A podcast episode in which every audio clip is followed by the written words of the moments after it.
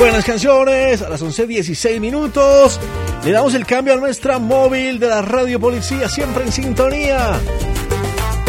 está el señor eh, subintendente Larry Polanías, quien nos tiene información muy importante a esta hora de la mañana. Larry. Un cordial saludo. En este momento me encuentro en el Parque La 93 porque hoy inicia el cobro de parqueo en vía para las personas que quieran parquear su vehículo en diferentes partes de la capital colombiana. Y para conocer más en detalle me acompaña la gerente de la terminal de transportes, Ana María Zambrano, que nos explica un poco este inicio de este cobro que ya lleva prácticamente más de dos semanas en pedagogía. Gerente, muy buenos días, bienvenida a Radio Policía. Explíquenos un poco de este tema del cobro, el parqueo en vía y cómo avanza ya esta importante actividad en la capital colombiana. Así es, las zonas de parqueo pago las lanzamos el 2 de noviembre. Contemplamos tres fases. La primera fase durante estas tres semanas, que ha sido pedagógica, en donde los ciudadanos y para que los ciudadanos identifiquen las zonas de parqueo pago, como es la señalización, identifiquen a nuestros facilitadores. Hoy iniciamos ya con el cobro por el uso del espacio público.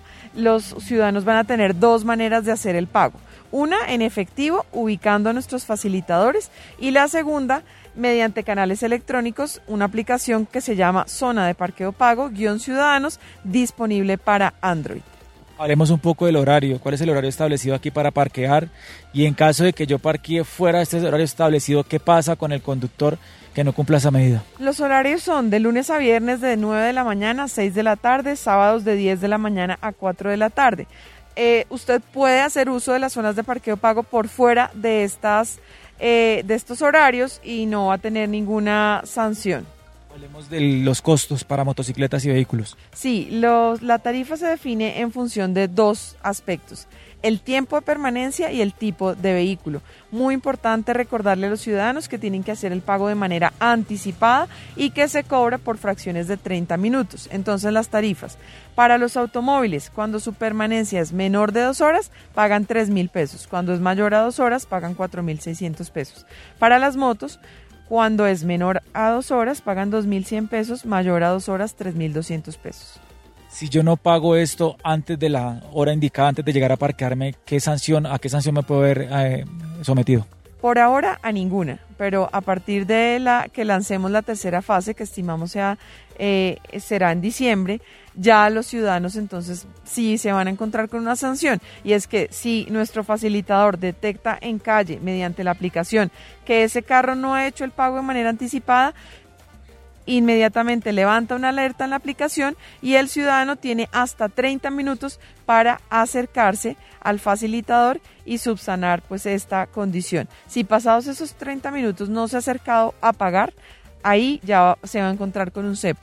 Y para la desinstalación del cepo tiene que pagar los carros 90 mil pesos, las motos 63 mil pesos. También dejar en claro a los conductores que no se responde por objetos dejados al interior del vehículo y lo mismo por el, el tema de algún daño que pueda presentar. Así es, las personas pagan por el uso del espacio público, no para el cuidado del vehículo. En todo caso, estamos haciendo una estrategia en articulación con la policía, con eh, la Secretaría de Seguridad para definir un plan que genere eh, tranquilidad a los ciudadanos eh, usuarios de nuestras zonas de parqueo pago. Finalmente, la invitación a la ciudadanía para que haga uso de la aplicación y cumpla con esta nueva medida que ya inició prácticamente ya hace más de 20 días. Sí, la, invitación para todos los ciudadanos es a que utilicen las zonas de parqueo, que conozcan las reglas de juego para su uso. Es un proyecto que pretende organizar el espacio público en nuestra ciudad.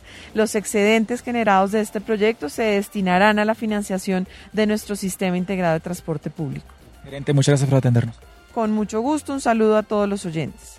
Bueno, pues recuerden a través de Android, zona de parqueo pago y en iOS, zona de parqueo pago, ahí puedan descargar la aplicación para poder acceder a las zonas de parqueo. Esta es toda la información a esta hora. Soy el subintendente Larry Polanías para Radio Policía, siempre en sintonía.